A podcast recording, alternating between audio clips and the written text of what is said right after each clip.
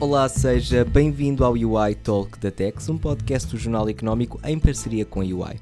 Ao longo deste e dos próximos episódios, vamos explorar os principais temas de fiscalidade que marcaram e continuarão a marcar a atualidade com a ajuda de várias figuras da UI Portugal. Para que não perca nenhum episódio no futuro, subscreva já hoje ao Talk da Tex no Spotify ou na Apple Podcasts e, claro, pode sempre ouvir os que já foram feitos no EasyTex e no Jornal Económico. Esta semana temos connosco o Ricardo Xavier Correia, Director da UI Tax Technology and Transformation, que nos vai elucidar um pouco sobre a transformação digital da função fiscal. Ricardo, antes de mais, bem-vindo e obrigado por se juntar a nós no Jornal Económico. É cada vez mais recorrente falarmos dos desafios da digitalização na função fiscal, que apesar de terem ganho força com o contexto pandémico, eram ainda assim já uma tendência uh, que, que decorria das iniciativas de modernização que foram feitas na administração tributária e aduaneira. Mas, na sua opinião, e para arrancarmos esta conversa, quais é que são os principais desafios atuais no contexto da digitalização da função financeira e fiscal em Portugal? Bom, existem vários desafios da, da função financeira e fiscal em Portugal atualmente. Um, o primeiro grande desafio é a adoção da tecnologia.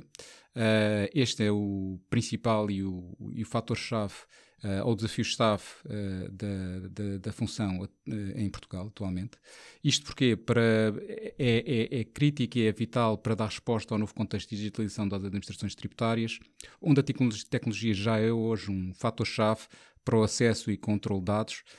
Um, temos como exemplo uh, muito contemporâneo e atual uh, a implementação do QR Code nas faturas e outros documentos fiscalmente relevantes, a possível utilização do fecheiro SAFT para corroborar elementos declarativos do IVA, ou agora um possível pré-preenchimento da IES um, com o fecheiro SAFT da contabilidade.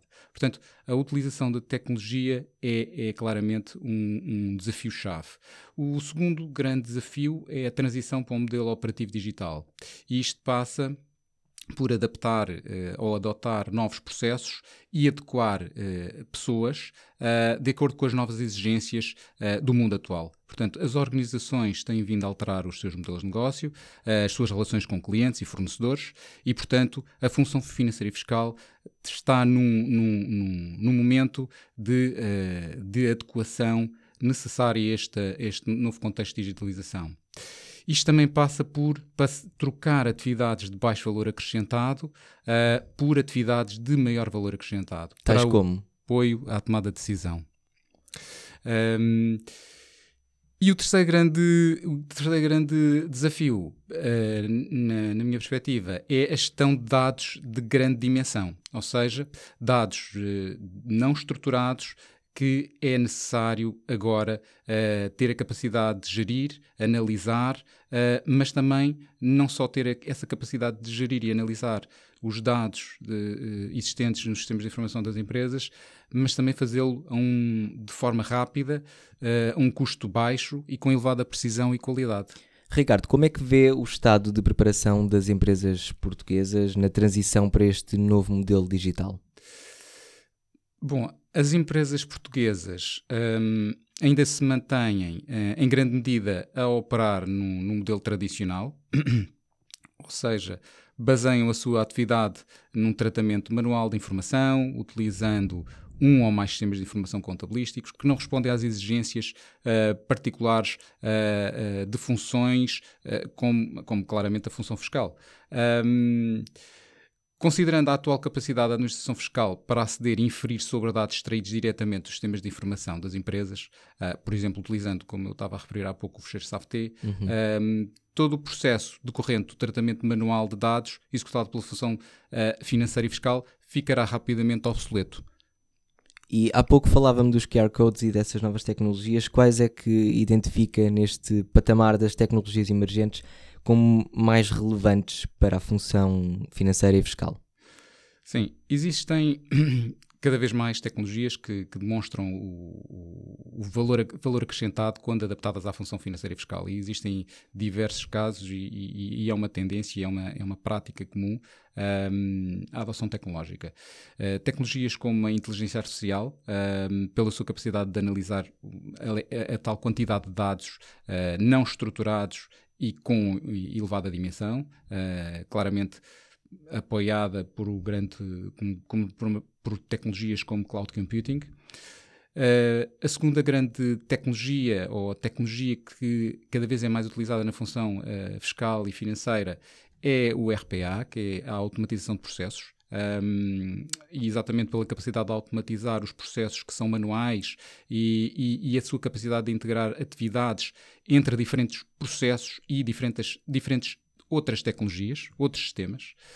Um, outra tecnologia um, emergente, claramente uh, uh, que é uma tendência na, na, função financeira fiscal, são RPs de nova geração. Os RPs atuais têm um, que são usados para a grande maioria das empresas, têm um grande, têm, um, têm, foram adotados ou foram iniciados uh, uh, há bastante tempo atrás. Existe agora RPs uh, com, de nova geração, novas versões. Um, e uh, estes softwares, de, basicamente são softwares de contabilidade e faturação, garantem maior capacidade de integração para a empresa como um todo, uma maior capacidade de processamento de dados.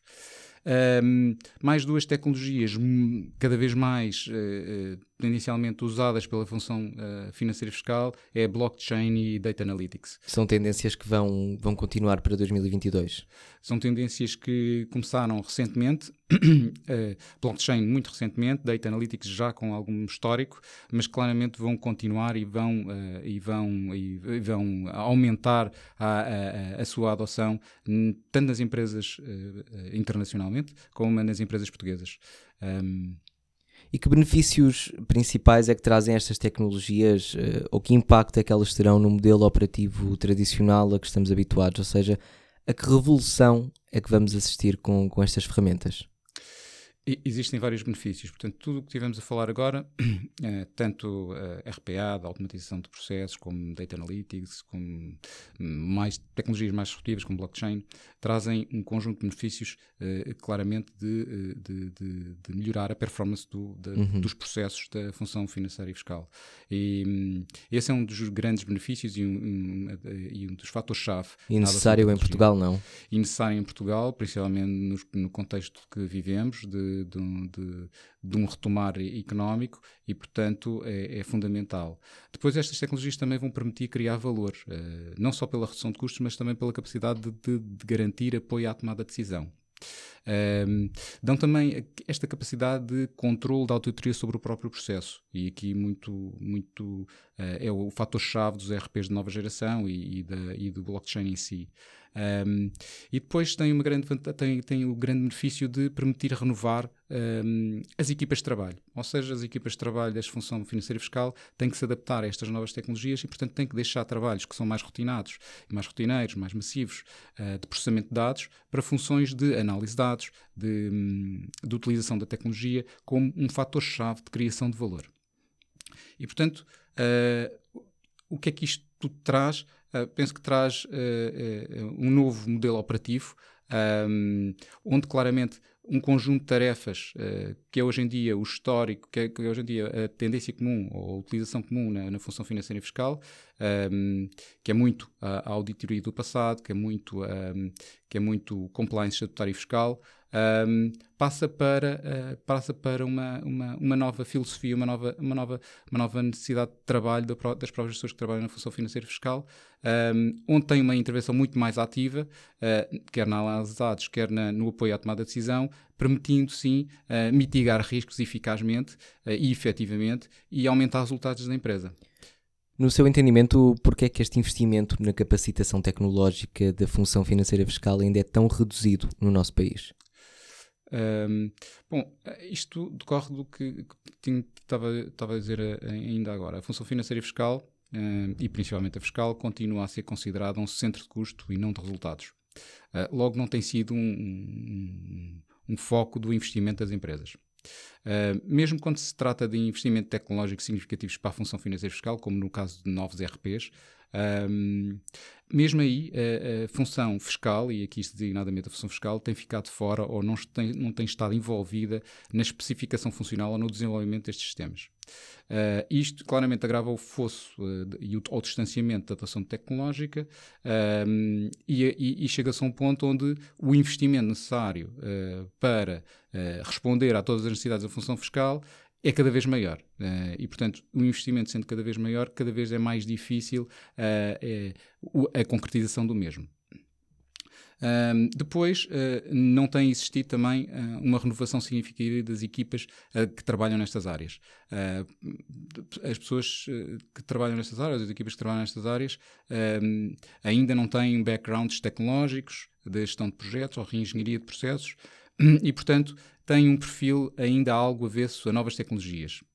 e, portanto, e alteração dos seus próprios processos de trabalho. E creio que essa versão é crónica é, é, é, crónica, não é. Não é irreversível. Não, é, é, irreversível, é, tem que ser irreversível, já é irreversível em muitas empresas uh, internacionalmente e tem que ser irreversível também em, nas empresas portuguesas. Um, e, e, e, e, é, uma, é uma, uma demanda, é uma necessidade uh, do, do contexto atual muito impulsionado pela, pelas autoridades tributárias, mas também muito impulsionado por todos os stakeholders da, da, da, da própria empresa, ou seja, todos os seus toda a relação que as empresas têm com os seus fornecedores, com os seus clientes, com as áreas dentro da, da, da própria organização, onde a digitalização, onde a adoção tecnológica é clara, claramente um fator-chave para fazer novos negócios e, portanto, a função financeira e fiscal e as suas equipas não podem ficar avessas a todo este processo. E, e, Ricardo, para terminar esta conversa, o que é que podemos esperar para, para o futuro, não só para 2022, mas para a frente também? Em resumo, o que é que falta fazer no novo ciclo de retoma económica que, em que vamos entrar e perante os planos de incentivos à modernização que, que já sabemos que vão estar em curso? Bom, é, claramente a função financeira e fiscal eh, tem agora é, esta oportunidade de recuperar uh, o tempo perdido aproveitando claramente os novos, os novos incentivos uh, que existem, para investir tanto em tecnologia, mas também em formação das equipas, a nível de processos uh, e também, da, claramente, da própria tecnologia.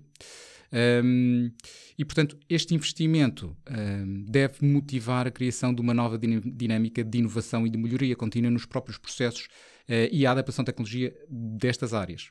Uh, ou seja, era aquilo que estávamos a falar anteriormente, era, é, é, claramente criar um novo modelo operativo disruptivo do modelo tradicional. Um, portanto, isto, isto, não passa apenas por um investimento pontual de uma funcionalidade específica, como estávamos a falar há pouco, do QR Code, e se ficar por aí, então uh, vai continuar a haver sempre claramente este, este lag uhum. uh, e este atraso. Um, e porque estes investimentos isolados não servem para fazer uma, uma verdadeira transformação, mas uh, claramente tem que haver, uh, tem que haver aqui investimento uh, significativo e sério, tanto em termos tecnológicos como em termos de pessoas, pessoas sendo o fator-chave, claramente, também.